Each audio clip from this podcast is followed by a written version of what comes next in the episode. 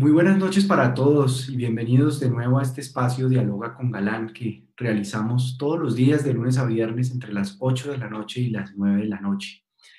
En el día de hoy tenemos un programa muy especial y realmente no es una frase de cajón decir que es un programa especial porque he querido invitar eh, en primer lugar a Daniel Coronel para que conduzca este espacio esta noche y esta conversación que vamos a tener con Sebastián Marroquín eh, antes Juan Pablo Escobar Henao, eh, hijo de, Pablo Escobar, y hemos querido pues abrir este espacio de conversación, de diálogo, eh, en este momento de polarización, en este momento en donde vemos un resurgimiento de violencias, de masacres, de las peores agresividades y la peor sevicia de violencia que hemos conocido los colombianos parece resurgir y no solamente en Colombia, hay un ambiente en el mundo generalizado de frustración de la gente, de agresividad, de represamiento de una cantidad de eh, expectativas que la gente tiene y que no ve canalizadas. Por eso he querido que tengamos este espacio de conversación eh, y pues le agradezco muchísimo a Daniel haber aceptado ser el conductor esta noche de este espacio Dialoga con Galán y también pues a Sebastián de haber aceptado la invitación a participar de esta conversación que vamos a tener que espero que ustedes que la van a seguir pues eh, resulte eh, enriquecedora para todos ustedes como, como es nuestro deseo. Entonces le cedo la palabra a Daniel Coronel que pues es un gran periodista, un titán del periodismo no solamente colombiano sino en Estados Unidos dirigiendo Univisión eh, y pues es un orgullo que haya aceptado participar esta noche. Gracias, Daniel, y te cedo la palabra. Mil gracias, Juan Manuel, por tu generosidad y gracias por invitarme para, para esta ocasión, que no, no la entiendo como una entrevista periodística, sino como una conversación con dos personas que han tenido vidas difíciles, muy difíciles, marcadas por la violencia y muy interesantes, porque pues ustedes dos, eh, tanto Juan Manuel como Sebastián, quedaron huérfanos de padres siendo muy jóvenes, eh, en circunstancias muy distintas. Eh, Luis Carlos Galán, el hombre que estaba destinado a convertirse en el presidente de Colombia en esa siguiente elección que iba a ser en 1990, fue eh, asesinado de manera terrible mientras dirigía una manifestación en Soacha, en, un plan de la mafia que tuvo contribución de agentes del Estado. Y Sebastián Marroquín, en el, en el otro lado del espectro, también era un, un niño, un adolescente, cuando su padre fue abatido eh, en un golpe cuyas eh, eh, circunstancias aún son materia de controversia, pero que de alguna manera involucró a autoridades de Colombia y Estados Unidos y también miembros de la mafia contrarios a Pablo Escobar, que, eh, contribuyeron mucho a que ese golpe fuera posible. Eh, habrá oportunidad quizás de, hablar de esas, de esas circunstancias no conversadas nunca hoy en este, en este programa, pero primero quisiera preguntarles a cada uno de ustedes qué se les quedó por decirle a sus respectivos papás. empecemos por Sebastián. Muchas gracias, Daniel. Muchas gracias, Daniel, por esta oportunidad, Juan Manuel, por invitarme y darnos este espacio de, reflexión para todos, que creo que, es muy útil para ejercitarnos en la reconciliación, ¿no? y en el perdón y en, la reconstrucción de las relaciones que por la violencia quedaron destruidas desde el pasado. ¿no? Eh, y para responder a tu pregunta, Daniel, Mira, yo eh, tuve un, tuve un papá pues, bastante particular en el sentido de, del nivel de confianza con el que tratábamos ciertos temas. Yo recuerdo la muerte de Rodrigo Lara Bonilla en el año 84 y cuando después fuimos a Panamá y cómo mi padre pues se autodescribe a sí mismo como un bandido frente a mi persona y desde ese momento pues no tuvo ningún reparo en, en, asumir responsabilidades sobre ciertos hechos que salían en los medios de comunicación, donde se lo acusaba de determinados crímenes en los cuales él se hacía responsable o no cuando estaba eh, junto a mí. Y entonces eh, eso me abrió la oportunidad también de, de, ser un crítico de mi padre y de hablar un montón de cosas acerca de la violencia que le estaba generando. Eh, yo recuerdo cuando le pedía que no pusiera más bombas, que parara el terrorismo, que, que detuviera todos esos secuestros extorsivos y todas esas acciones violentas contra el Estado, porque nos estaba llevando a un lugar eh, que a su propia familia la estaba arrinconando con su accionar. Entonces yo siento que no, no tengo un pendiente en lo personal respecto a, a, alguna conversación con él frente a la violencia o frente a las relaciones interfamiliares que tuvimos, ¿no? Entonces tengo esa, esa, pues esa bendición, digo yo, de haber podido eh, siquiera comunicarle y decirle a él de frente que yo estaba totalmente en desacuerdo con la violencia que él venía generando, ¿no? Eh, quizás son conversaciones que algunos que de pronto no conozcan la historia pueden pensar que no se llevaron a cabo, pero esas conversaciones existieron con él en muchos momentos extremos en los que sentíamos que la violencia nos iba a acabar y que yo le rogaba a él que encontrara una solución, una salida negociada a ese problema en el que estábamos eh, y en el que él se había metido. Entonces yo siento que que hice todo lo posible como hijo, con la corta edad que tenía, eh, para, para, intentar detenerlo, para intentar cambiar su rumbo, pero sinceramente es muy difícil que uno como hijo pues logre cambiar el rumbo de, de su papá. Eh, y no pudieron tantos que lo combatieron, pues mucho menos iba a poder un adolescente de 14 o 15 años, ¿no?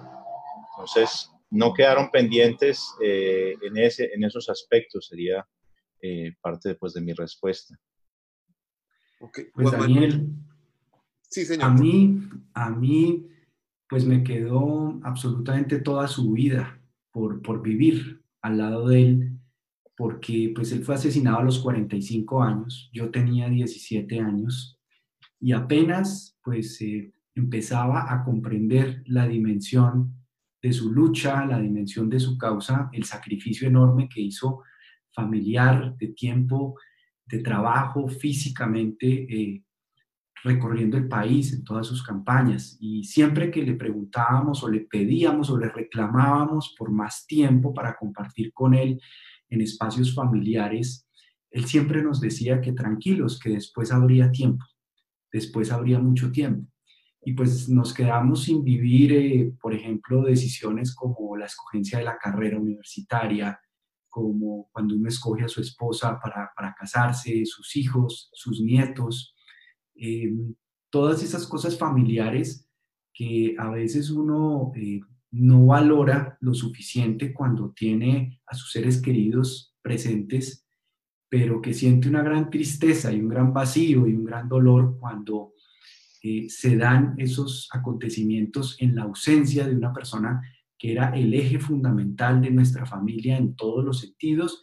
Y el eje fundamental pues de la esperanza de toda una generación de colombianos que veían en Luis Carlos Galán la posibilidad de aspirar a una nueva sociedad, un nuevo país más justo,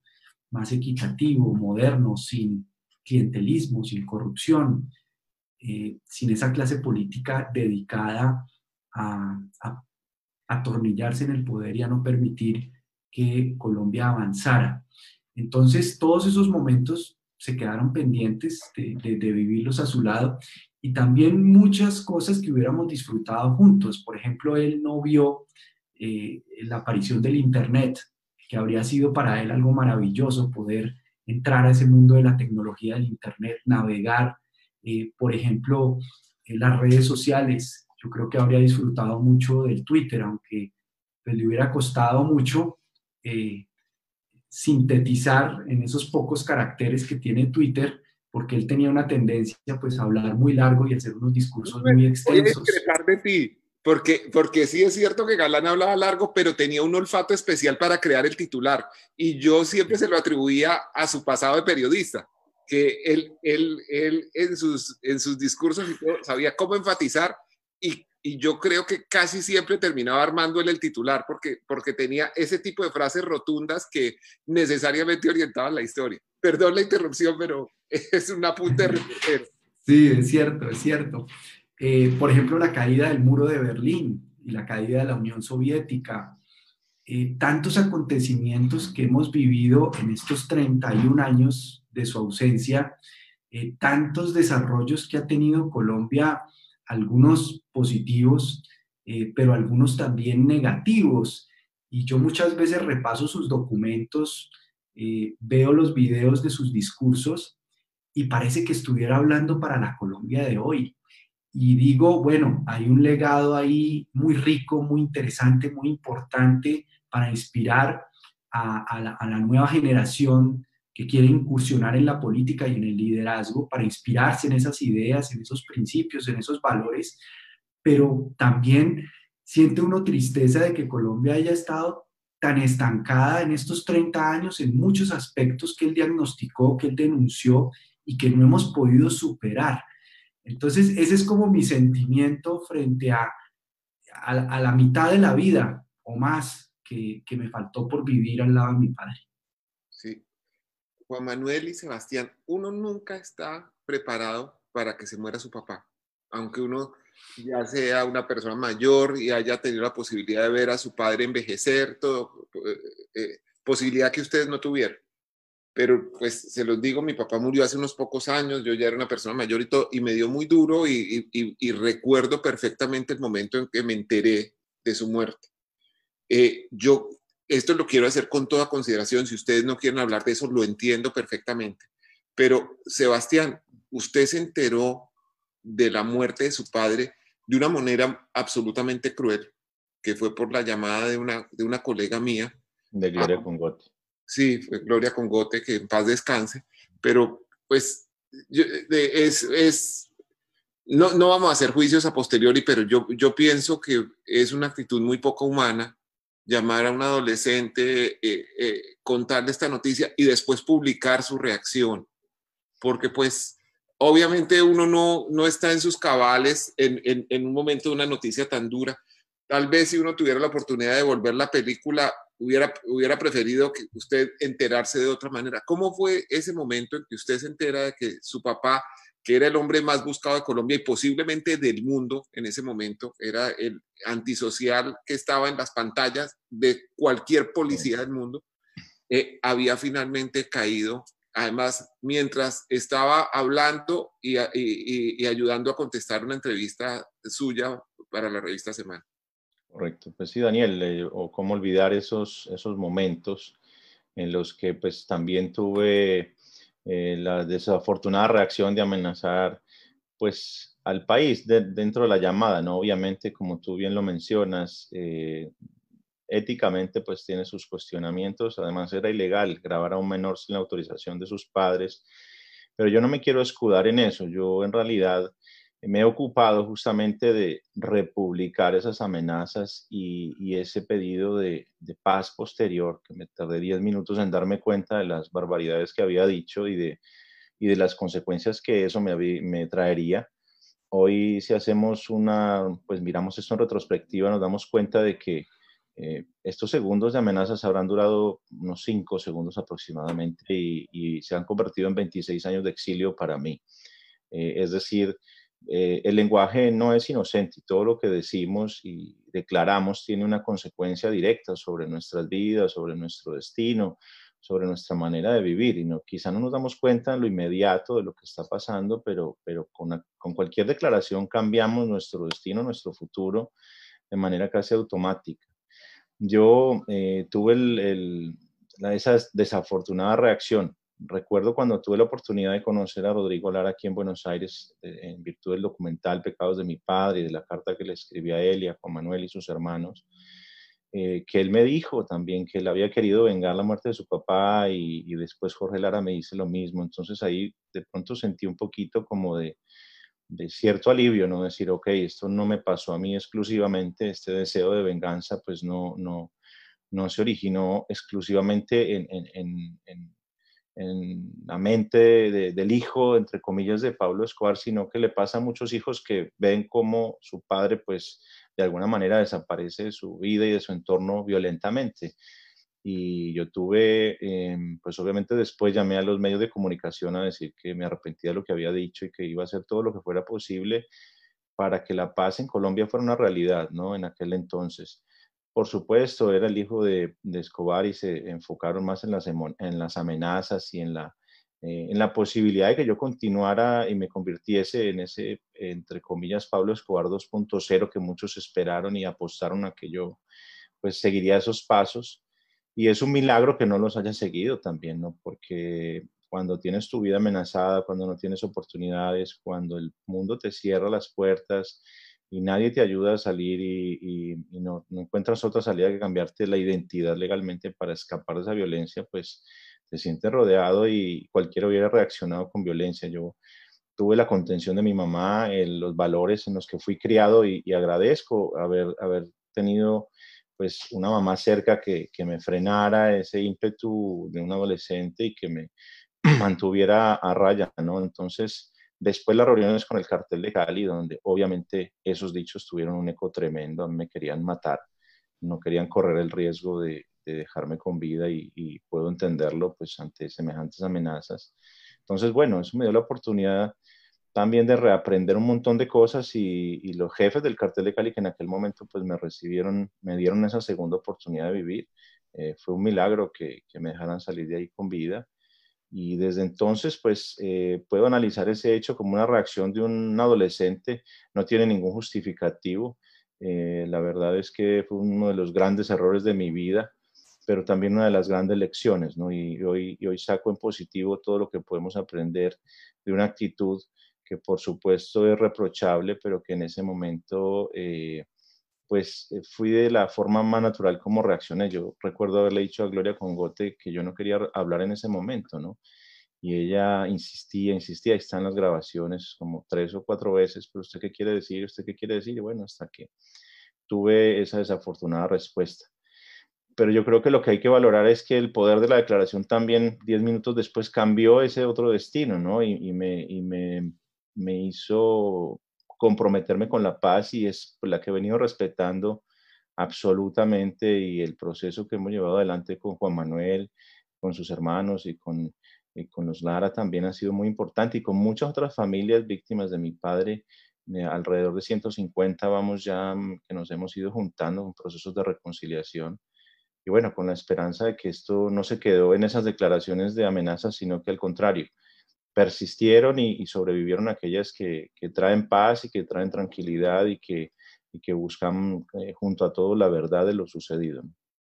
Sebastián, perdón, quiero repreguntarte una cosa con relación a esto. Tú haces alusión a que los jefes del cartel de Cali te dieron esa segunda oportunidad, o sea, los enemigos más encarnizados de tu padre esa oportunidad te la dieron de manera desinteresada o, te despojaron de bienes o despojaron de bienes a tu familia como parte de esa oportunidad? La, consigna era muy simple, o entregas todo y si escondes una moneda te matamos. Básicamente ellos querían y recuperaron pues eh, con creces todo lo que habían invertido en su, eh, digamos, en la guerra que habían librado contra mi padre y, había un montón de familias reclamando bienes y, a, nosotros, nos, a mi madre y a todos nos tocó entregar absolutamente hasta, hasta la última moneda porque sabíamos que, que nos iban a matar y tampoco había garantía de que entregándolo eh, nos iban a respetar la vida. Pues quién en ese momento en Colombia, en ese contexto en el que había esa, digamos, algarabía por, por la muerte de mi padre y esa emoción, eh, pues nadie iba a decir nada si aparecía muerto el hijo de Escobar, ¿no? Entonces no había ninguna garantía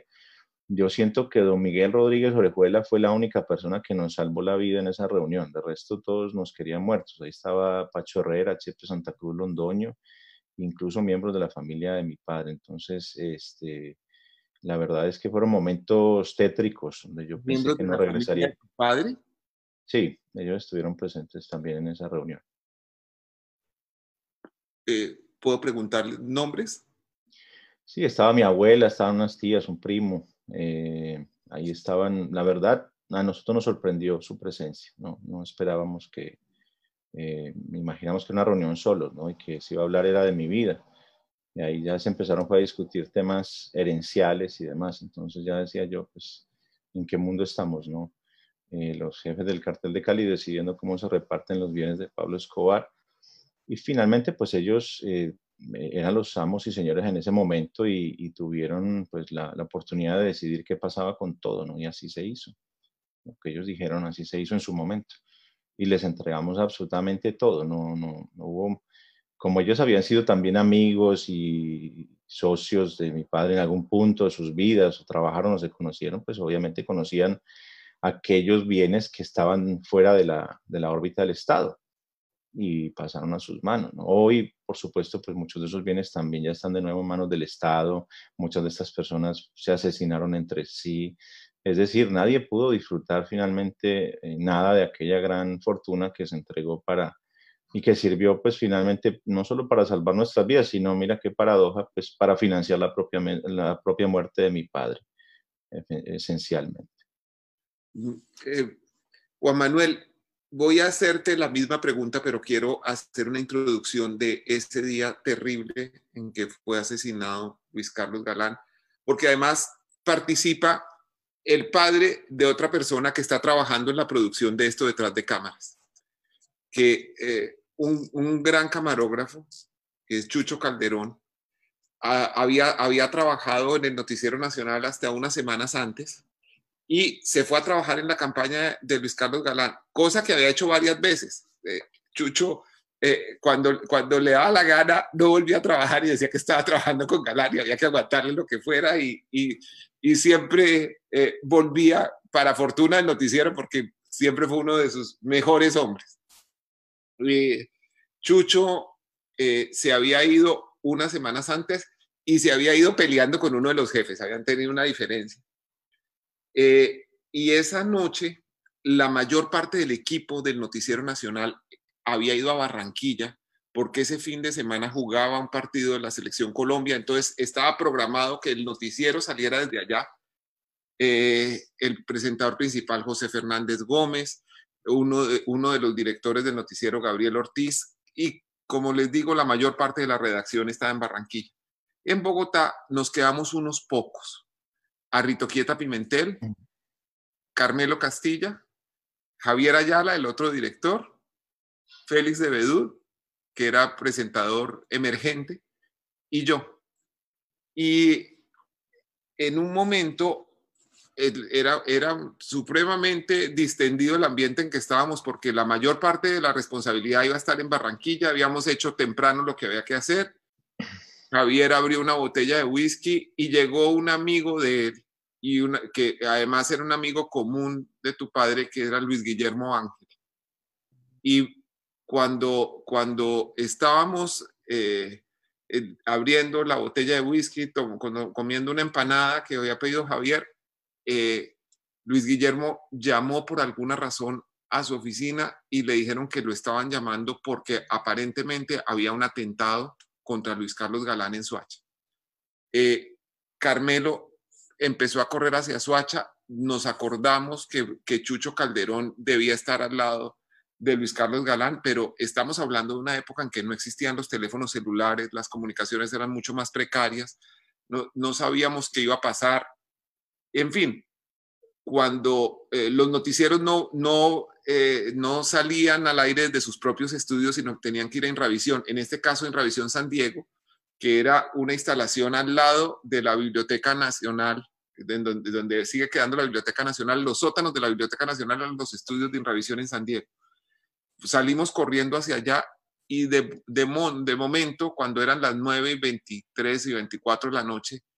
llega el carro del Noticiero Nacional, un viejo Dodge Dart verde, manejado por Gabriel Bonilla, que era el único carro que tenía radioteléfono de los, de los vehículos que estaban al servicio del noticiero, y él nos, nos, dijo, voy con Carmelo Castilla, va con nosotros Chucho Calderón. Me acuerdo de, de Chucho eh, con una chaqueta de cuero negra, bajarse muy nervioso. Y, bueno, lo llevamos, lo llevamos al estudio, se sentó, iba a hablar con Félix y con Javier. Y, yo le digo, Chucho, ¿usted alcanzó a grabar? Y me dice, sí, yo tengo, yo tengo el cassette. Y saca un cassette enorme, como eran los cassettes de esa época, los de tres cuartos, me lo entrega y mientras está sonando la música de los titulares, yo fui corriendo hasta el BTR, lo pongo, nadie había visto esta imagen, eh, Inravisión era supremamente especial, eh, no se podía tocar un equipo si no era un trabajador de Inravisión afiliado a COTV, entonces yo no podía devolver en el joystick de la grabadora para mirar la imagen, sino cuando vino el señor de Inravisión y lo devolvió, y vemos en ese momento lo que había pasado, el video que se conoce. Tú, mientras tanto, a esa misma hora, debías estar llegando al hospital de Kennedy buscando a tu papá con la esperanza de encontrarlo con vida. Cuéntanos esa parte y ahora yo les voy a contar lo que pasó en los, en los momentos siguientes. Pues ese día, ese viernes 18 de agosto, pues comenzó muy temprano, como siempre, a las 5 de la mañana, yendo para el colegio. Yo entré a recoger eh, los zapatos de mi uniforme, que los dejaba siempre, se me quedaban viendo televisión en el cuarto de mi papá y mi mamá. Y vi a mi papá dormido de espaldas, esa fue la última vez que lo vi con vida directamente. Me fui para el colegio, pasó toda eh, la jornada en el Instituto Pedagógico Nacional. ¿Pudiste hablar con él? Porque él, no pudiste hablar con él porque estaba dormido. No estaba dormido, sí, exactamente. Entonces,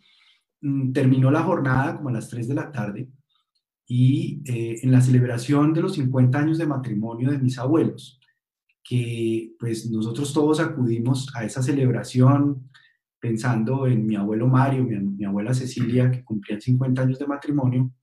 Después, pues, nos dimos cuenta que eso había sido más bien la despedida de mi papá y no la celebración de los 50 años de matrimonio. Eh, entonces me fui para el colegio, salí del colegio y en esa celebración de los 50 años había conocido a una niña eh, que era la hija de Gustavo Nieto Roa, el cineasta. Y esa niña pues me ha gustado mucho y yo empecé como a hablar con ella y quedamos de vernos ese día por la tarde. Entonces el conductor me recogió pues en un carro blindado, ya andábamos en carro blindado, porque pues días previos un, compañero mío de curso se lo había llevado a un carro a la salida del colegio y le habían dado seis horas vueltas por Bogotá diciéndole que me dijera a mí que disfrutara mientras pudiera. Entonces me acuerdo de mi compañero Vicente Rueda, muy nervioso por lo que le pasó en ese momento y entonces mi papá tomó la decisión de que más bien nos llevaran en el carro, en el carro blindado y no en el transporte escolar del colegio. Entonces me fui para donde la niña, desobedeciendo a mi papá y desobedeciendo a mi mamá. Y recuerdo que cuando estaba haciéndole visita, me entró una llamada de mi mamá a la casa, pues al teléfono fijo de la casa donde estaba. Y pues mi mamá me regañó y me dijo que me fuera ya para la casa, que, que no, desobedec no desobedeciera lo que, lo que ellos me habían dicho y que mi papá ya me iba a llamar. Entonces yo me imaginé un regaño de mi papá en ese momento, pero cuando pasé al teléfono, eh, lo noté con una voz muy serena, muy tranquila. Y esa fue la última vez que hablé con mi papá, que por fortuna no fue un regaño, sino que me dijo que se iba a una correría política y que más tarde nos, nos encontrábamos. Eh, en fin, me fui para la casa, al apartamento, pasó, pasó la tarde, llegó la noche y eh, pues Lucy Páez fue la que nos llama y nos dice, hubo un tiroteo en Suacha, prendan la, el radio. Prendimos la radio y estaban dando informaciones muy confusas, que la, la manifestación se había cancelado, que había habido un tiroteo y que a mi papá lo llevaban junto con otros heridos a la Caja Nacional de Previsión, que queda en el CAN, muy cerca del Ministerio de Educación. Eh, se me ocurrió tomar la patrulla de policía que estaba ahí parqueada porque no teníamos carro en ese momento para desplazarnos y la patrulla de los policías nos llevó hasta la Caja Nacional de Previsión y por la radio intentábamos oír noticias o comunicaciones de la policía que arrojaran alguna luz de dónde estaba mi papá. Llegamos a la Caja Nacional de Previsión y me acuerdo que un camarógrafo se le abalanzó a mi mamá y la, la reacción mía fue empujar a ese camarógrafo y quitarlo de en medio. Entramos allá y pues pasaron, pasaron mucho tiempo y apostados al lado de la radio de la, del despachador de las ambulancias, que ya venía una ambulancia y llegó la famosa ambulancia que tanto esperamos, pero llegó con los dos escoltas heridos, con Santiago Cuervo, que 15 días después murió por sus heridas y pues su esposa Olga Marina estaba embarazada en ese momento, y Pedronel Angulo, que pues sobrevivió por fortuna a sus heridas. Ahí nos dijeron que estaba en Kennedy, nos fuimos para Kennedy en una carrera frenética, recuerdo a los policías sacando las ametralladoras para apartar el tráfico y para que llegáramos a Kennedy. Y en Kennedy yo vi al policía que eh, acompañaba en una moto a mi papá siempre en el, en el esquema de seguridad y yo le pregunté a él si era grave lo que había pasado. y él bajó la cabeza y me dijo que sí, que era grave y en ese momento pues fue como la introducción a la peor noticia que he recibido en mi vida porque pasamos esos corredores del hospital de Kennedy, una gran confusión buscando el tipo de sangre de mi papá, que era un tipo de sangre muy raro. Recuerdo, por ejemplo, a Manuel Francisco Becerra, que era ministro de Educación de Barco en ese momento, donando sangre porque tenía el mismo tipo de sangre de mi papá. Y me encontré con una niña que había sido practicante eh, del colegio mío, del pedagógico, que estaba haciendo su rural allí en el, en, el, el, hospital de Kennedy, como una especie de práctica. Y ella me recibió y pues verla a ella pues fue para mí muy importante. Nos llevaron a una pequeña sala contigua a la sala de operaciones y allí mi mamá, mis dos hermanos y yo sentados, pues salió el médico y le dijo a mi mamá, sentémonos, nos sentamos y la miró y le dijo, no hay nada que hacer. Y mi mamá dijo, ¿cómo así que no hay nada que hacer? Entonces, en ese momento, pues eh, lo que uno siente es eh, pues que la vida se le derrumba por completo. Yo no sentí en ese momento eh, rabia, no sentí, es decir, sentí como que estaba en una especie de pesadilla, en un sueño, en algo irreal, en algo completamente alejado de cualquier cosa de la realidad. Eh, y pues la gente entró, la gente lloraba, la gente, pues eh, mi mamá fue a ver a mi papá, eh, le quitó la argolla y se la puso, y la sala se llenó muy rápido y nos subieron a la, a la oficina del director del hospital de Kennedy. Y, y, a mí lo único que se me ocurrió, porque le había pensado en, en, días previos, que si a mi papá le pasaba algo, yo tenía que hablar,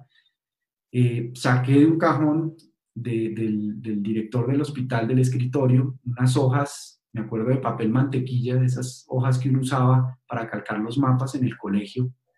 eh, y empecé a escribir lo que se me pasaba por la cabeza y escribí toda la noche el discurso de, del cementerio central de Bogotá, se lo pasé a mi prima Juana Uribe y le pedí que me lo pasara a computador en limpio para poderlo eh, leer en el cementerio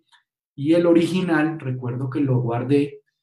y se lo metí en el saco a mi papá, pues en el cementerio, antes de que lo enterráramos. Ese, ese fue, digamos,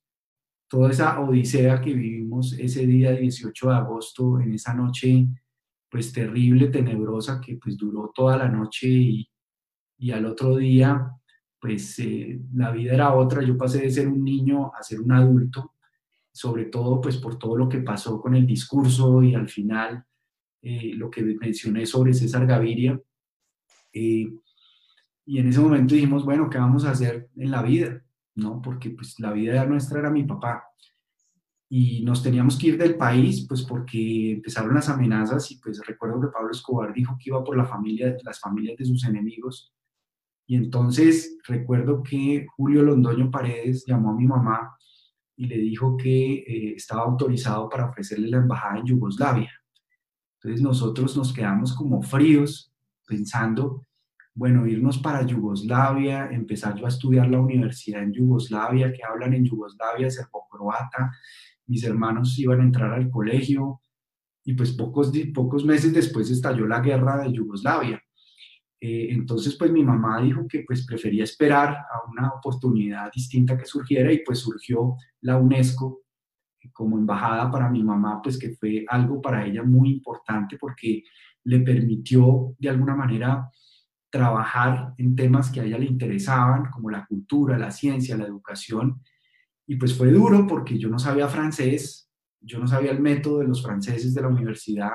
y pues me tocó empezar absolutamente de cero como también pues le tocó a mis hermanos, pero pues a mí me tocó enfrentar la universidad y a ellos el colegio. Y pues pocos meses después, en medio de toda esta tristeza que sentíamos eh, en París, llegar en el otoño, las hojas cayéndose, el cielo gris, empezaba a hacer frío, eh, pues nos enteramos del secuestro de mi tía Maruja, eh, que fue pues otro golpe demoledor y pues mi mamá se tuvo que venir a Colombia a hablar con Alberto Villamizar a ver de qué manera planeaban eh, una estrategia para liberar a mi tía Maruja y pues toda esa historia la cuenta Gabo en su libro Noticia de un secuestro. Ese es el recuerdo como de todo ese momento, cómo lo vivimos, Daniel. Sí.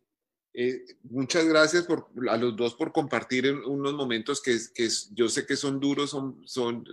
deben concitar muchas emociones y, y, van a marcar la historia de todos ustedes hasta el fin de sus días. No, no habrá un momento en que eso salga sin que duela. Y les agradezco que lo compartan con los que a esta hora nos ven y conmigo. Eh, Sebastián, estamos hablando de una familia, la familia de Luis Carlos Galán, que tiene que cambiar de mundo para defenderse, para ir a, otro lugar, enfrentarse en otro idioma. Algo parecido sucedió con ustedes, un peregrinar que arrancó con una, con una escala en África, si, si, mal no recuerdo. ¿Usted nos quiere contar cómo fueron esos, esos momentos? Sí, claro, cómo no. Eh, pues mira, yo recuerdo que fue un año eh, muy difícil. Primero que quería decirle a Juan Manuel que cada vez que lo escucho eh, no deja de, conmocionarme, pues todo el relato de tantos miembros de su familia que fueron atacados directamente por mi papá y todo el daño que sufrió él y su familia eh, de una manera sistemática, ¿no? O sea, es como que no, no, no paraba de atacarlos y, la verdad que al día de hoy duele que haya sucedido de esa manera. Y bueno, por supuesto que eso trajo un montón de consecuencias y muchas familias, la de Juan Manuel, la mía, la de los Lara, todas, muchos otros en Colombia,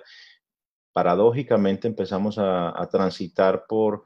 por las situaciones similares, buscando el exilio como la única manera de, protegernos de esa violencia que se había generado. Eh, yo recuerdo incluso que sin saberlo, pues hasta habíamos coincidido con Jorge Lara y con Rodrigo Lara y su familia en, en, Suiza, eh, yendo al exilio. Pero en aquel momento, cuando mi padre muere, se había desarrollado, digamos, una estrategia eh, acompañada por los estadounidenses de cerrarnos las puertas como familia a la familia de Escobar, pues con la intención de, forzar nuestro regreso al país y evitar que se desatara una ola de violencia sin precedentes, porque justamente, y es cierto que la sospecha que tenían las autoridades de que mi papá iba a, mm, digamos, a aprender en llamas todo el, país una vez que nosotros abandonásemos el territorio nacional era cierta. ¿no? Mi padre tenía planes de seguir eh, adelante con una guerra atroz, incluso eh, más feroz de la que ya había demostrado ser capaz de, llevar adelante, con lo cual era, lógico que las autoridades buscasen que nosotros eh, nos mantuviéramos dentro del país. Por supuesto, esto ponía en riesgo nuestras vidas de manera automática y contra nuestra voluntad fuimos devueltos y metidos a patadas eh, en el avión de Lufthansa cuando regresamos de Alemania eh, porque pues no fue por voluntad propia. Nosotros le dijimos a las autoridades alemanas, eh, Colombia no nos requiere judicialmente y, nosotros como pasajeros en tránsito internacional tenemos el derecho a elegir nuestro destino. Y bueno, pues obviamente eso no, no, no causó eh, absolutamente ningún efecto. Pues ya mi padre fallece en el, en el interior de nuestro regreso en Colombia. Fue ese año de, de búsqueda de ir embajada por embajada a pedir asilo y a recibir una negativa, llegamos a pedirle a la Cruz Roja Internacional, a las Naciones Unidas, a Defensoría del Pueblo, eh, Procuraduría, Fiscalía, el Vaticano, agotamos todo. Y no, pues por supuesto, no había quien nos ayudase, no había ninguna puerta de ningún país, empezamos a hacer llamados públicos a través de los medios de comunicación a ver si algún país pues nos ofrecía algún refugio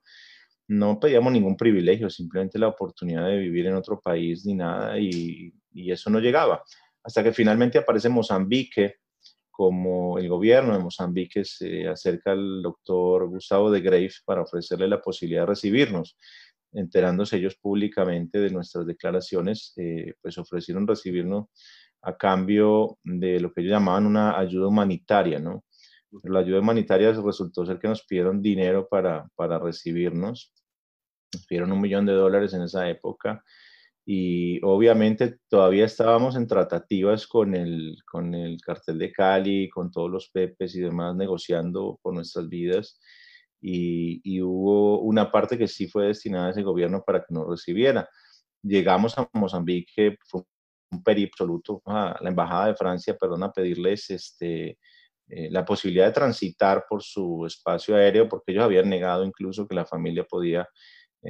volar sobre su espacio aéreo. Entonces nos autorizaron a, a, llegar allí, pero con una serie de medidas tremendas, no podíamos abandonar el hotel, había que hacer una escala de 48 horas en París. Entonces era como muy difícil a nivel logístico y eso fue lo que precipitó nuestra decisión de, escapar de la violencia del país con las nuevas identidades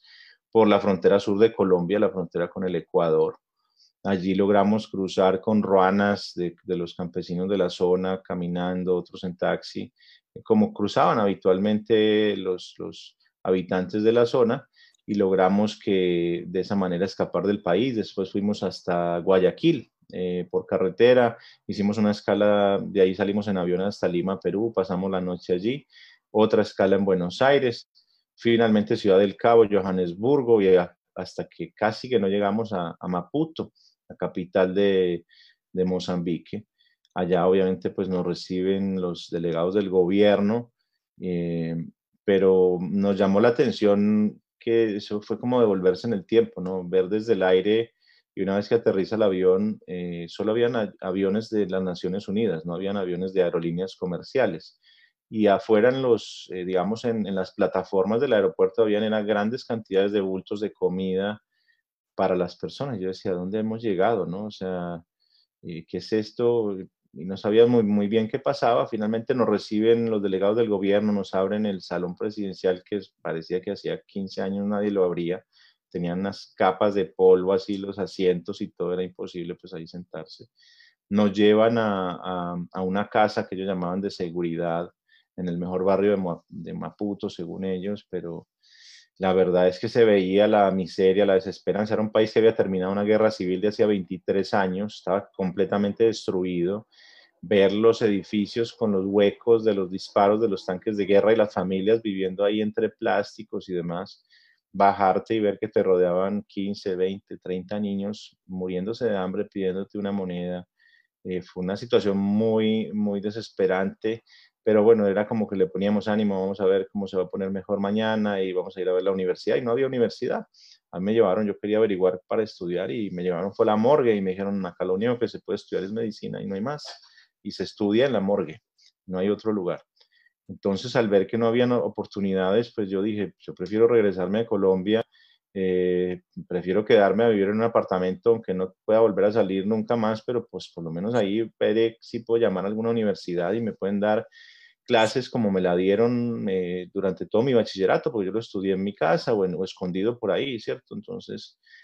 en ese momento consideramos esa oportunidad de, de regresar al país. Finalmente hicimos una escala en, en Río de Janeiro, nos bajamos con la pretensión de quedarnos allí, la barrera idiomática pues no nos, no nos alentó mucho a quedarnos. Mozambique también era en portugués, ¿verdad? Exactamente, Mozambique es una colonia portuguesa y, y por supuesto el portugués que hablan es bien diferente, bastante menos claro para nosotros, digamos, entendemos más fácil el, el de originario de Brasil, pero eh, eso finalmente nos condujo de regreso a la Argentina y había una razón específica por la cual vinimos aquí, y es que cuando hicimos tránsito nos dieron una visa de tres meses como se le dan a todos los turistas que se acercan. Y por eso pues decidimos en ese momento un día, era una eternidad para una familia que tenía sus minutos contados, ¿no? Entonces, eh, y hace 26 años, ya más de la mitad de mi vida que yo pues, llevo viviendo aquí con mi familia, y, aquí estamos, ¿no? Hace, hace, muchísimo tiempo, ahora tengo un hijo argentino, Juan Emilio, y aquí estamos, ¿no? Eh, eh, nos hemos formado, nos hemos educado, hemos tenido la oportunidad de, salir adelante aquí y de enfrentar pues muchas, muchas otras cosas y muchos otros momentos, entre ellos parte de, la, del documental que, que, realizamos y en el que participó pues Juan Manuel y sus hermanos y, los, y los Lara. Sebastián, una, una, pregunta alrededor de ese llegar a un nuevo mundo y empezar una vida nueva tratando de dejar atrás tantas cosas. ¿Por qué escogieron los nombres y los apellidos que hoy llevan? ¿Cuál fue la razón que los, que los llevó a, escoger justo esos nombres? Mira, Daniel, sobre eso se ha especulado mucho, pero la realidad es que nosotros estábamos justamente con el doctor Alfonso Valdivieso Sarmiento en su oficina, eh, que ya era el fiscal general en ese momento perdona, te ibas a decir algo. Sí, señor, que, quería recordar que el doctor Valdivieso también es primo de Luis Carlos Galán. Exactamente, yo no me olvido de ese momento, la primera, o sea, cambia, digamos, eh, ya sale del puesto el doctor de Grave, a quien visitábamos con frecuencia, pues porque él estaba en el, en el medio de nuestro esquema de protección y estaba enterado de las conversaciones que teníamos de paz con Cali y él las autorizaba en ese momento. Entonces, em, cuando vimos que llegamos a, ver al doctor Alfonso Valdivieso, yo no voy a olvidar nunca que tenía un cuadro enorme con la imagen de Luis Carlos Galán, esa imagen que no, que no olvidamos, ¿no? que está toda hecha en rojo y que la utilizó él para su campaña y que, que se hizo tan famosa en su momento y no sabíamos ni cómo mirarlo a los ojos, ¿no? Porque nos sentíamos muy mal. Ahora estaba la familia de la persona que había de alguna forma determinado el destino final de Galán y estábamos ahí a pedirle ayuda, ¿no? Entonces nos imaginábamos que nos íbamos a encontrar con la persona eh, pues más agresiva por, por obvias razones y la verdad el doctor Valdivieso nos atendió con muchísimo respeto y le explicamos nuestra situación, el cambio de identidad que ya se había iniciado durante la digamos, eh, durante de Grave, administración de él, y eh, él continuó adelante con ese proceso y lo mantuvo en secreto, entendió nuestra situación, la verdad se comportó como un caballero, llevó adelante el trámite, lo terminó y nosotros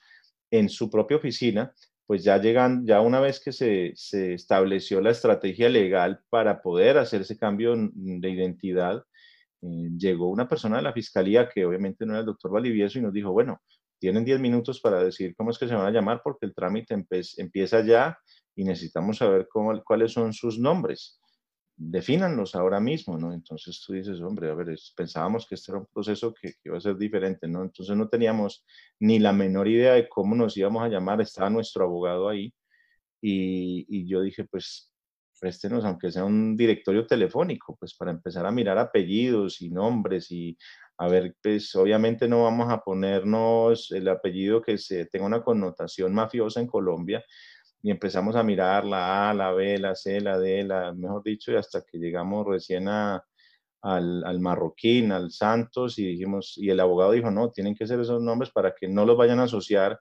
eh, con nada ilícito del pasado el, el, día que alguien quiera investigarlos o, o, quiera saber algo sobre ustedes. Entonces, esa fue una decisión que se tomó en 10 minutos, que no hubo mayores premeditaciones, salvo decir, elijamos apellidos que no tengan una connotación mafiosa. Entonces, eh, y no nos dimos cuenta, la verdad, eso, sucedió de esa manera, tan rápido, que tuvimos que practicar nuestras firmas en el acto. Bueno, y también cómo van a firmar, y se tienen que aprender de memoria esta firma, pues porque es la que siguen en todos los documentos que se les van a generar. Y no se les puede olvidar, y tampoco pueden dejar una muestra por ahí dando vueltas porque es un peligro, ¿cierto? Entonces, eh, todo se tomó ahí sobre la marcha y, hoy que uno pues, puede mirar en, perspectiva esa decisión y ah, los, son apellidos de, por lo menos la parte del apellido Santos, que es el que mi madre termina adoptando para ella, pues imagínate todo lo que ha sufrido la familia Santos también, con, con el tiempo destrozado por las bombas, con Francisco Santos secuestrado por mi padre y demás. Entonces, pues en ese momento, la verdad, nos caímos en cuenta de, la dimensión y te debo decir que en muchas ocasiones, en esos cinco años que vivimos, el, entre comillas, el privilegio de no ser nadie, de no ser identificados por ningún apellido o parentesco, eh, muchas, en muchas ocasiones intentaron preguntar pues, por los antecedentes de esta familia y cómo esos apellidos frenaban esas posibles investigaciones. Es decir, que, sirvieron en, su momento para alejarnos del temor de ser descubiertos y de que nuestra identidad quedara expuesta. Eso fue todo el proceso, digamos, de, viaje hacia, hacia el África, de regreso y todo el cambio de identidad. Y, bueno, pues hace ya tanto tiempo que, usamos esos nombres. Eh, Juan Manuel, una pregunta breve y precisa. ¿cuál es el primer recuerdo, la primera vez que oíste hablar de Pablo Escobar? Eh, yo creo que la primera vez fue eh, ese discurso que hizo mi papá en el Parque Berrío de Medellín, eh, cuando se hablaba de la confección de las listas del nuevo liberalismo en, en Antioquia y que Iván Marulanda era el coordinador del nuevo liberalismo en Antioquia y estaba en ese ejercicio de confeccionar las listas al Congreso del nuevo liberalismo y empezaron a dialogar con mi papá sobre el movimiento Renovación Liberal que lideraba Jairo Ortega, en donde eh, Jairo Ortega y su movimiento eh, querían entrar y adherir a las listas del nuevo liberalismo y participar en la confección de las listas del nuevo liberalismo. Y eh, llegó el rumor de que había una persona con mucho dinero que le estaba regalando, por ejemplo, motores fuera de borda a los campesinos, a los pescadores, que, bueno, y entonces eh, Iván Marulanda le dijo a mi papá eh, que pues tenían muchas sospechas de esa persona porque no sabían el origen de su fortuna. Entonces mi papá le dijo que indagara allí en Antioquia, en Medellín, por esa persona y después de unos días Iván Marulanda se comunicó y dijo, no, se trata de un narcotraficante, todo el mundo dice que es un narcotraficante acá en Medellín, entonces mi papá pues eh, le, dice a Jairo Ortega que no puede eh, participar, es decir, que tiene que sacar a ese suplente de la lista a la Cámara de Representantes porque de lo contrario no puede hacer parte del nuevo liberalismo. Entonces, eh, Jairo Ortega le da como una vuelta a las cosas, y, dice, no, eso son cosas de, Iván Marulanda, eso, no, eso realmente no es Luis Carlos Galán, Luis Carlos Galán no está pensando eso, y de alguna manera desautorizando a Iván Marulanda en la decisión que mi papá le había comunicado. Entonces mi papá decide ir personalmente a Medellín, ir al Parque Berrío y hacer un discurso en donde pues deja claramente establecido que la lista de renovación liberal y de Jairo Ortega no harían parte del nuevo liberalismo. Ese fue como el primer episodio y pues por supuesto luego cuando es asesinado Rodrigo Lara Bonilla es digamos ya eh, la segunda ocasión donde pues se revela digamos todo este escenario eh, de guerra y de violencia tremendo con eh, los operativos pues que hizo Rodrigo Lara en el Ministerio de Justicia principalmente el, el de Tranquilandia y uno que se llamaba Aerococas, donde también eh, decomisaron una cantidad de aviones en ese momento, y pues el laboratorio más grande en las selvas del Yarí, que era Tranquilandia en esa época. Esos fueron, digamos, los dos recuerdos de las primeras veces que oí el nombre de Pablo Escobar en, el entorno familiar. ¿Qué, ¿Qué, producía en ti ese nombre de Pablo Escobar? Eh, angustia, eh, temor, repudio. ¿Qué, qué en, en, en, tu recuerdos de esa época de infancia, que, ¿cuál es, cuál es la, la palabra que asocias con, con el nombre de Pablo Escobar? Yo creo que temor, temor y miedo, porque la violencia fue acrecentándose a medida que pasaban los años y cada vez era más eh, grande y eran episodios y, y, una serie de asesinatos constantes en donde, por ejemplo, recuerdo pues la muerte de Guillermo, Guillermo Cano, que fue también muy dura para la familia porque había una relación entre mi abuelo materno, Álvaro Pachón de la Torre, y Guillermo Cano, muy cercana, muy estrecha, y pues de mi mamá. Eh, y pues para mi papá también fue un golpe terrible porque Guillermo Cano eh, participó del nuevo liberalismo como, como simpatizante, como militante prácticamente, y pues fue una persona que se arriesgó a hacer unas denuncias muy claras sobre eh, todo ese pasado de Pablo Escobar del narcotráfico y publicó editoriales y columnas, informes en El Espectador y pues eso, eso lo condujo hacia su muerte. Obviamente después, pasados los años, nosotros vinimos a descubrir realmente lo que estuvo detrás del complot para asesinar a mi papá, que fue mucho más allá de eh, Pablo Escobar y del cartel de Medellín, como hemos venido descubriendo a lo largo de estos últimos años de la investigación. Eh, te voy a hacer la misma pregunta, Sebastián. ¿Cuándo fue la primera vez que oíste el nombre de Luis Carlos Galán? ¿Cuál fue el contexto? ¿Cómo te imaginabas a esa persona que, que, oías nombrar? Pues interesante tu pregunta, Daniel. Eh, aquí haciendo un poco de memoria, eh, pues yo recuerdo primero como la Hacienda Nápoles, ¿no? Eran épocas en las que eh, parecía, parecía mi padre jugando, eh, muy entre comillas, por supuesto, el gato de ratón con las autoridades. O sea, él estaba en, afincado, por supuesto, en la Hacienda Nápoles, las autoridades llegaban y allanaban y él como pues tenía su red de seguridad y de informantes y demás, pues se retiraba, dejaba que entraran, allanaban eh, y, ellos se iban y él volvía, ¿no? Entonces era como que la hacienda seguía siendo eh, de mi padre y sin embargo pues las autoridades de manera eh, rutinaria la, allanaban, ¿no? recuerdo que en algún momento mi papá de pronto puede haber dicho algunas cosas sobre Galán y quizá puede haber sido como la primera vez donde yo lo escuché. Acuérdate que cuando, cuando esto estamos hablando después de la muerte de Lara, de, mm, del año yo creo que 1987 aproximadamente, 1988, cuando en la hacienda Nápoles mi padre todavía, digamos, eh, tenía un control sobre esa área y ahí no solamente yo pude haber escuchado el nombre de Galán por primera vez, sino que años después, cuando me dediqué a investigar sobre, sobre la muerte de Galán y sobre los, digamos, la responsabilidad que le cabía a mi papá en ese aspecto, eh, en algún momento algunas personas que les pregunté me dijeron le habían preguntado a mi papá sobre Galán, ¿no? que él que iba a pensar ahora que Galán iba a ganar la presidencia, pues porque era claro que Galán no tenía quien le compitiera, ¿no? no Galán iba derecho a la presidencia y no, no habían dudas de eso y fue una frase muy dura que teniendo a Juan Manuel enfrente siempre me va a costar decirla, pero mi padre respondió con una crudeza y con una frialdad que dice,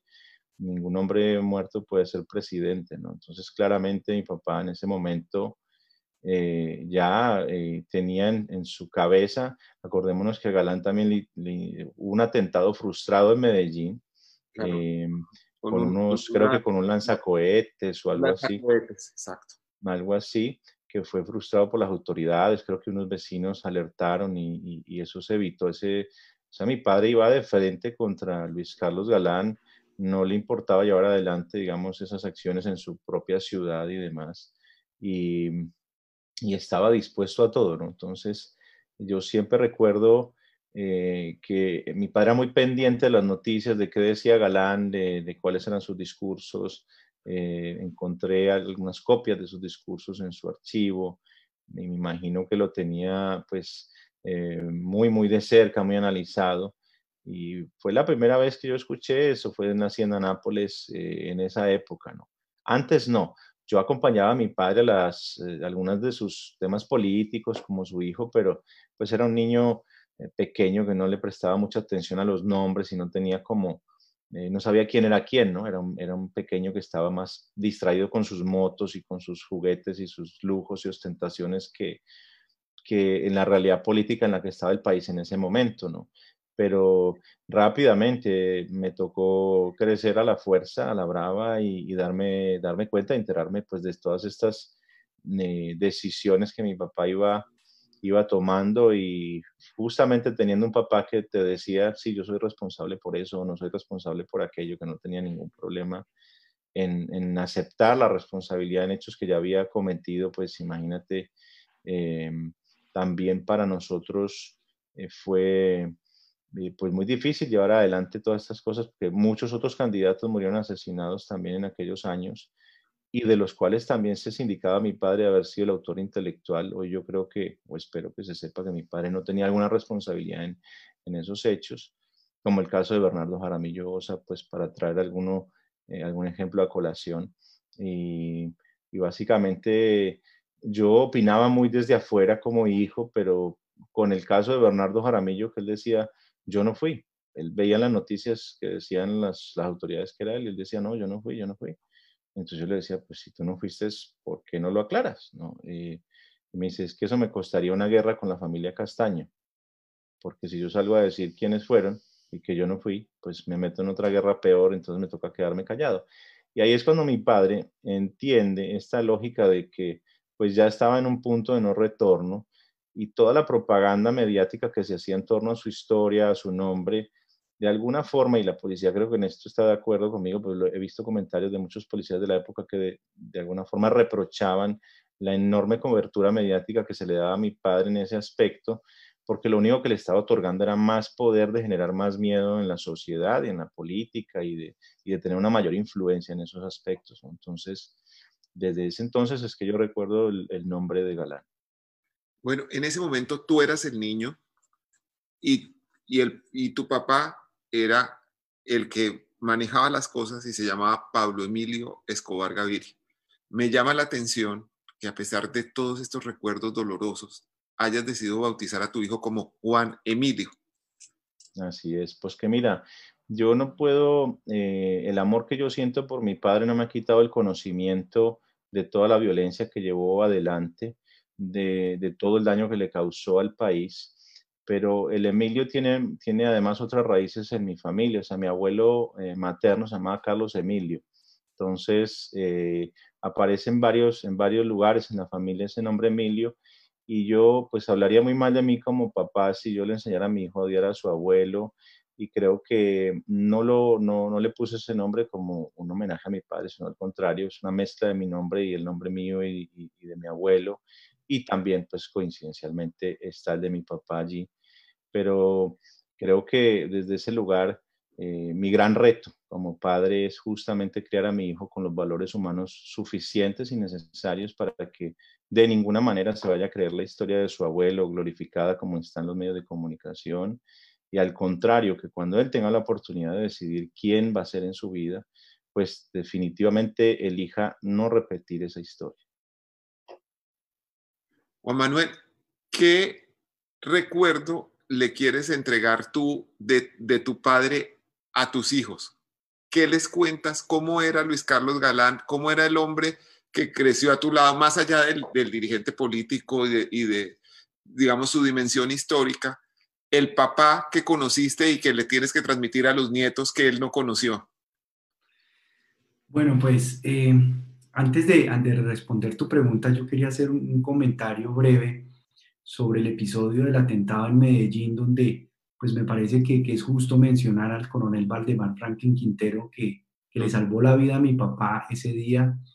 y que fue asesinado en la mañana del viernes 18 de agosto. Y la última declaración pública que mi papá hizo fue para, para rechazar el asesinato del coronel del, Valdemar Franklin Quintero y expresarle pues toda su solidaridad a su familia. Y lo, el otro comentario que yo quería hacer es que en el libro Noticia de un secuestro de Gabriel García Márquez, cuando Alberto Villamizar viaja en el helicóptero para recoger a Pablo Escobar en una cancha de fútbol y llevarlo a la catedral, en ese momento pues la catedral no era lo que, lo que se convirtió después, tienen la oportunidad de conversar unos minutos. Y pues Alberto Villamizar, que fue víctima de un atentado, casi lo matan en, frente a su casa, eh, le aprovecha para preguntarle a Pablo Escobar por qué se ensañó con el nuevo liberalismo, con él y con mi papá. Y entonces eh, eh, Pablo Escobar le dice a, Alberto Villamizar, mire, el doctor Villamizar, al doctor Galán eh, todo el mundo quería matarlo. Yo participé, pero no fui el único.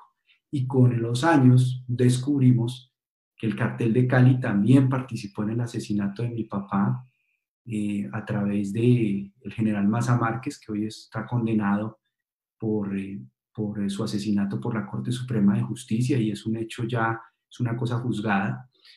curioso que aquí en Colombia, Daniel, cuando se producen condenas, la gente sigue debatiendo sobre la presunción de inocencia de las personas en un debate interminable, como si no hubiera un cierre con las decisiones de la justicia. Y pues los paramilitares del Magdalena Medio, de Henry Pérez, eh, financiados por Rodríguez Gacha, financiados por ganaderos de la zona, eh, con la participación de organismos de seguridad del Estado. Hay alrededor de cinco generales de la policía vinculados al crimen de mi padre, miembros del Ejército Nacional, miembros del DAS y pues también políticos, sobre todo políticos eh, liberales eh, ligados no solamente al cartel de Medellín, sino al cartel de Cali. Por ejemplo, eh, Alberto Santofimio Botero, recuerdo un señalamiento que le hizo Popeye en su juicio, cuando le dijo que él, Santofimio, lo había acusado a Popeye de ser una especie de sapo, pero Popeye le dijo, pero yo creo que es más grave ser un torcido que ser un sapo porque usted le trabajaba al cartel de Medellín y al cartel de Cali al mismo tiempo y estaba en su nómina al mismo tiempo como asesor. Entonces, esa dimensión de la frase de Pablo Escobar a Alberto Villamizar la venimos a entender pasados muchos años de la dimensión del complot y de la cantidad de elementos y de personas que participaron en su asesinato y eso pues aún hoy eh, nos ha sorprendido porque ni siquiera mi padre dimensionó de toda esa confabulación que se estaba orquestando para, para asesinarlo. Y bueno, y para responder a tu pregunta, eh, realmente el concierto que hicimos el año pasado, que hicimos algo distinto porque en todos los aniversarios hacíamos actos académicos, una Eucaristía en el cementerio, decidimos hacer algo distinto y más bien celebrar la vida de mi papá a través de la música. Entonces participaron artistas como Herencia de Timbiquí, Maía, Natalia Bedoya, Andrés Cepeda, mi primo Nicolás Uribe Pachón compuso una obra eh, para coro eh, muy, muy emotiva y muy especial que se presentó allá en el Movistar Arena en esa ocasión. Y esa experiencia para mis hijos pues fue, fue muy, muy impresionante para ellos y creo que se, se emocionaron mucho y en los días siguientes al concierto me preguntaban mucho sobre mi papá, me preguntaban mucho sobre lo que había hecho y, y, fue, fue algo que los, los conectó con mi papá, la música. Y yo creo que el objetivo también del aniversario de los 30 años era como conectar a todos esos jóvenes que nacieron mucho después de la muerte de mi papá, que pues a estas alturas eh, no conocieron a mi papá ni, lo tienen muy referenciado, de haber descubierto quién era mi papá, en qué creía, cuál era su causa eh, y por qué luchó como luchó por un nuevo país. Una última pregunta, Sebastián, y después ustedes cerrarán esto, pero, pero quería preguntarte, eh, tú has tenido la ocasión en los últimos años de reunirte, como dices, con más de 150 personas que, que, son familiares de víctimas de tu papá, eh, entre ellos la familia Galán, los Larto. ¿Hay alguien con quien no te hayas podido reunir que te gustaría hacerlo, que todavía tengas pendiente para para intentar esto de sentarse, mirarse a los ojos y, poder hablar de, las cosas humanas que nos unen, eh, eh, incluso por encima del dolor, de la violencia y de la condición de víctimas o victimarios. Sí, Daniel, de hecho, yo, yo he dicho una cosa, que yo no quiero parar hasta que no tenga la oportunidad de hablar hasta con la última de las víctimas. Eh, yo tuve, tuve una posibilidad de hablar con, con unas de las personas víctimas del atentado contra el avión de Avianca y quedé muy destruido eh, emocionalmente después de que tuve la oportunidad de charlar eh, con Gonzalo y Gonzalo me decía, me hablaba de todas las personas que habían fallecido y yo veía muchas más, es decir, no solamente las 107 víctimas fatales de ese atentado, sino pues todos tendrían que tener un papá, una mamá, un hermano, un amigo. Entonces la suma de víctimas es impresionante, es decir, eh, pareciera que no tiene fin. Yo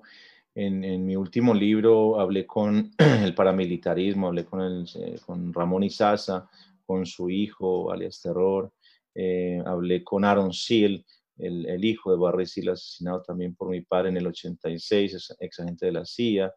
también hablé con la gente del M19, eh, con William Rodríguez, el hijo del jefe del cartel de Cali, de Miguel Rodríguez, justamente con, con, la intención de sanar estas heridas. Hace poco tuve la oportunidad de entrevistar a un oficial que formó parte del bloque de búsqueda y que me relataba con un dolor tremendo, me mostraba esa fotografía donde habían 150 de sus compañeros, de los cuales 149 murieron asesinados. Entonces, eh, yo sigo adelante, yo lamentablemente no hay una, un listado oficial de víctimas de mi padre y me gustaría tener siempre la oportunidad de acercarme con el mayor respeto posible, de la misma manera como lo he hecho con, con Juan Manuel y con todas las personas que me han podido conocer hasta el momento, para llevar adelante esas conversaciones que son necesarias. Yo creo que el pedido de perdón que yo le he extendido a todas las víctimas de mi padre y lo seguiré haciendo, no es una invitación al olvido, no es una invitación a que, que no sigamos hablando del tema, al contrario, creo que estamos reconstruyendo la memoria de un país a través de un dolor que es eh, inconmensurable, pero también a través de estos procesos en los que hoy nos permiten a Juan Manuel y a mí tener una conversación en términos respetuosos, cordiales, amenos y demás, pues nos traen mucha esperanza al país. Yo creo que el país necesita seguir buscando esta oportunidad de, acercarnos eh, a víctimas y victimarios y entre todos eh, poder reconstruir esa memoria de ese país, reconstruir esa verdad, llegar a ella y poder justamente dejarle un futuro diferente a nuestros hijos, menos manchado de sangre, de violencia, donde a nuestros hijos no les toque como a nosotros negociar con los carteles para, para seguir adelante con sus vidas, sino que tengamos una Colombia en paz y tranquila. Yo creo que la lista es interminable y con mi proceso de conferencias alrededor del mundo me he encontrado con una enorme cantidad de personas que han ido a verme y en ese mismo acto pues no desperdicio la oportunidad para, pedir perdón por toda eh, esa violencia que mi papá generó y que arrasó con, toda una generación y que nos dejó instalada una cultura, una narcocultura terrible y difícil de separarnos de ella. Entonces yo voy a seguir persistiendo eh, en la medida en que sea posible, seguir hablando con todas las víctimas, yo voy a estar siempre disponible. Es un proceso muy doloroso, nadie te prepara para eso, no hay universidades en las que te enseñen nada acerca del perdón y de la reconciliación. El día que yo vi por primera vez a Juan Manuel y a sus hermanos, eh, yo sentía una puñalada en el estómago, yo sentía un dolor físico terrible, yo sentía el peso de la responsabilidad y de de acercarme a ellos, no sabía ni cómo mirarlos a los ojos, ni cómo decir la primera palabra. ¿Cuál iba a ser esa primera palabra para uno acercarse a alguien que lleva, pues dentro de sí, como les dije en esa carta, un dolor tan legítimo? Sin embargo, eh, atreverse em, con el máximo respeto a hablar con, con, las víctimas, yo creo que es, es lo único que nos puede devolver un poco de esperanza al país, un poco de tranquilidad y de verdad también que la necesitamos para que, eh, digamos, historias como estas eh, nunca más las volvamos a vivir y nunca ninguna otra familia colombiana tenga que atravesar por ese dolor. Así es. Juan Manuel, decías contándonos ese momento tan duro de, de, llegar al hospital y encontrar que no había ninguna esperanza porque tu papá había muerto, que, que no, no pensaste en ese momento en venganza, pero buena parte de tu vida y la vida de tus hermanos y de tu mamá eh, se, ha, se ha dedicado a buscar justicia para el caso de tu papá. Y, digamos, sea, en, en, muchos aspectos se ha, se ha logrado contra todo lo que ha pasado históricamente en Colombia, que en el caso de Galán haya algo de justicia. ¿Qué falta? Pues Daniel, ese, ese tema que tú tocas es, es muy importante para nosotros porque Eh, nosotros creemos eh, que, que, era importante para el país conocer la verdad sobre el crimen de Luis Carlos Galán, pero además que eso abriera un camino para que mucha gente, a pesar de los defectos, de las carencias, de las debilidades, de los problemas que tiene nuestro aparato judicial, se dieran cuenta que era posible creer en nuestras instituciones de justicia y que podían llevar adelante un caso tan complicado, tan complejo, tan accidentado, con tantas obstrucciones, desviaciones, como sufrió esta investigación en sus primeros años, donde pues acusaron exclusivamente al cartel de Medellín y a Pablo Escobar y de eso se encargó el general Maza Márquez y después pues descubrimos con Peláez Carmona la dimensión de lo que habían hecho para encubrir a los otros responsables como los paramilitares del Magdalena Medio y su propia participación en el crimen de mi padre como agentes del Estado. Eh, y, yo creo que es un caso un poco inédito, diría yo, en el mundo, porque cuando tú observas eh, asesinatos de personas eh, que tuvieron una relevancia, un liderazgo muy importante en la vida de una nación, como el propio presidente Kennedy o como Martin Luther King o como muchos otros, uno observa que las familias prefieren distanciarse pasar la página y no querer saber nada de las investigaciones. Nosotros asumimos ese compromiso y esa tarea de avanzar en la búsqueda de la verdad, de reconstruir la investigación, de avanzar en la justicia y, un sistema judicial como el de Colombia, no, estamos hablando del de Estados Unidos o un europeo, sino el de Colombia, ha logrado esos resultados gracias a jueces, a fiscales y a procuradores eh, valientes que asumieron personalmente la tarea de sacar este, este caso adelante Y eso ha sido para nosotros pues muy importante y muy significativo. ¿Qué falta? Pues están vinculados, como te decía en este momento, y ya tuvieron indagatoria y estamos esperando que se resuelva, digamos, una apelación de una medida restrictiva de la libertad que se les impuso a los generales Argemiro Serna, que era subcomandante de la policía de Cundinamarca y que fue la persona que retiró un escuadrón antiguerrilla que le iba a prestar protección a mi papá en Suacha la noche del 18 de agosto, días previos, que falsificó además, junto con el capitán Montilla de la policía de Suacha y, otros generales, falsificaron todos los informes que la Policía Nacional elaboró sobre eh, su participación en el operativo de seguridad en Suacha esa noche. El informe que presentó el general Gómez Padilla al Congreso de la República fue totalmente falso en relación a eh, el operativo de seguridad de la policía. Eh, la vinculación de Peláez Carmona, que era director de la DIJÍN y que como cometió con Maza Márquez esa monstruosidad de acusar a Juiz Hasbun y a un grupo de personas que estuvieron cuatro años en la cárcel siendo absolutamente inocentes y ajenos al crimen de mi padre. Y eso lo hizo eh, deliberadamente Maza Márquez y Peláez Carmona. Eh, falta pues también explorar más temas eh, relacionados con los políticos que estaban al servicio de los carteles del narcotráfico en esa época, tanto al de Medellín como al de Cali, Falta también, por ejemplo, que la familia Ochoa responda por el crimen de mi padre, porque la familia Ochoa contribuyó con dinero y contribuyó con la toma de la decisión de asesinar a mi padre y durante todos estos años, de alguna manera, han evadido la responsabilidad que les cabe como miembros activos del cartel de Medellín en la toma de esa decisión. Pues Rodríguez Gacha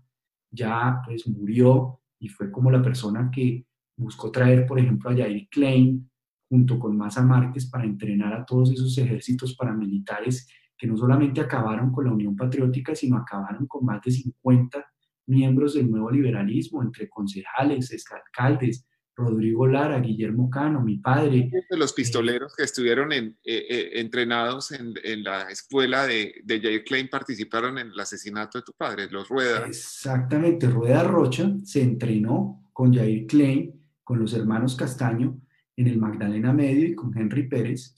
y Rueda Rocha, con el mismo grupo de sicarios, asesinaron a Teófilo Forero, miembro de la Unión Patriótica, y asesinaron a mi padre. Por eso hemos dicho que el exterminio de la Unión Patriótica está directamente conectado al exterminio del nuevo liberalismo y el crimen de mi padre fue declarado de lesa humanidad precisamente porque se comprobó esa campaña de exterminio y por eso nosotros hemos luchado todos estos años por recuperar la personería jurídica del nuevo liberalismo y que se reconozca eso como un acto de reparación, como lo logró con justa razón la Unión Patriótica. Entonces nosotros esperamos realmente que eso se pueda dar y que se abra ese espacio que se perdió por, por la acción deliberada de la campaña de exterminio que sufrió el nuevo liberalismo, donde no se puede creer eh, y la gente no se puede quedar con la versión de que solamente fue el cartel de Medellín o el narcotráfico el responsable del asesinato de mi padre. Aquí participaron los paramilitares,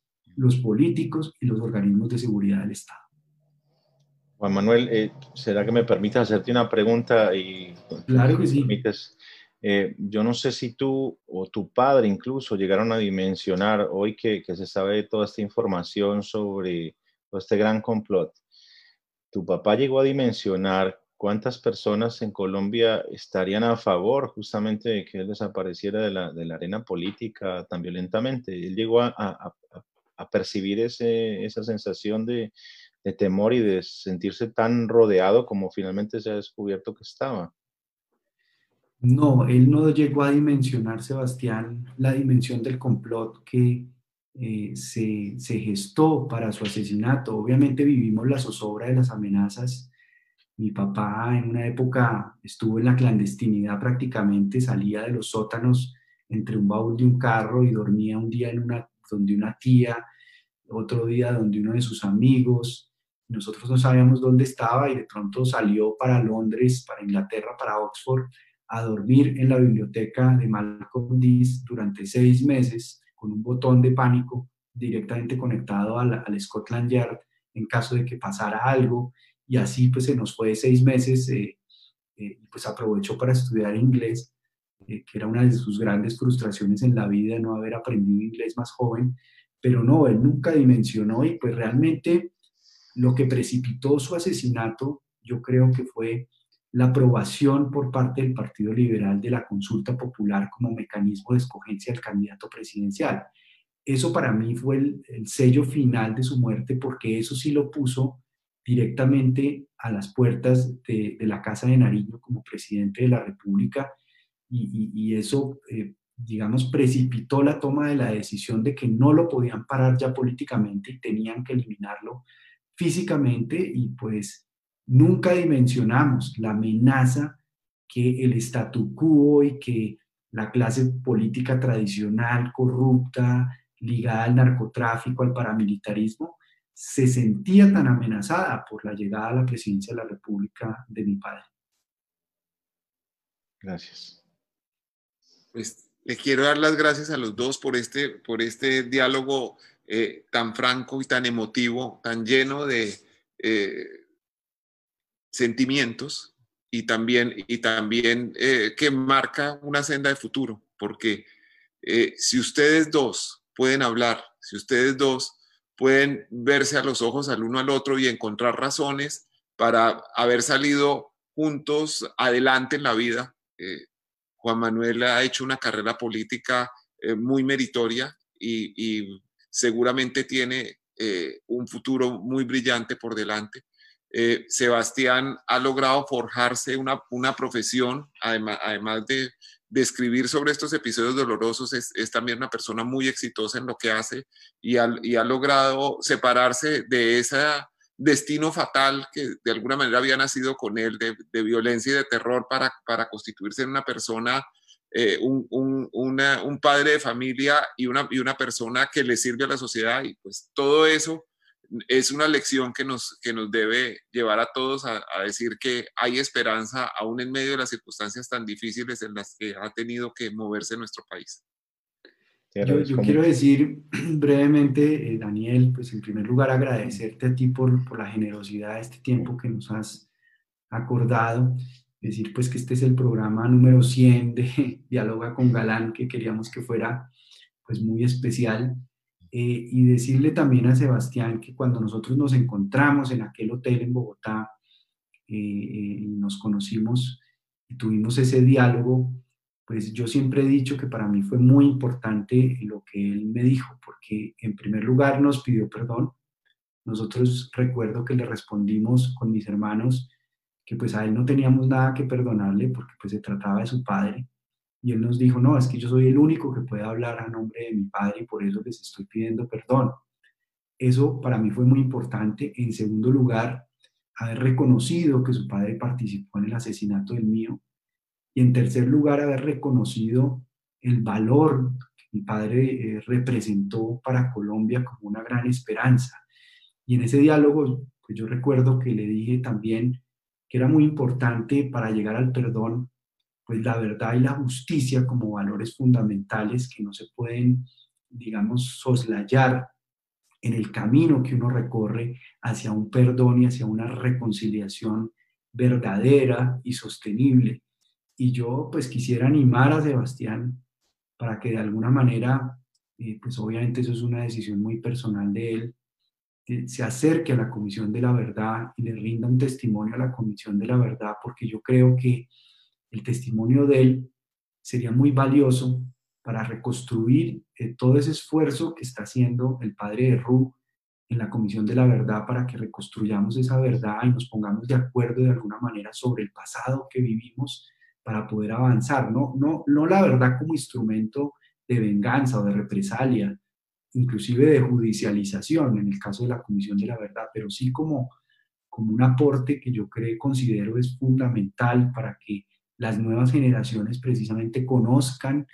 a profundidad y toda la dimensión de esa historia y que esa historia no se vuelva a repetir. Y, a ti, Daniel, pues de nuevo agradecerte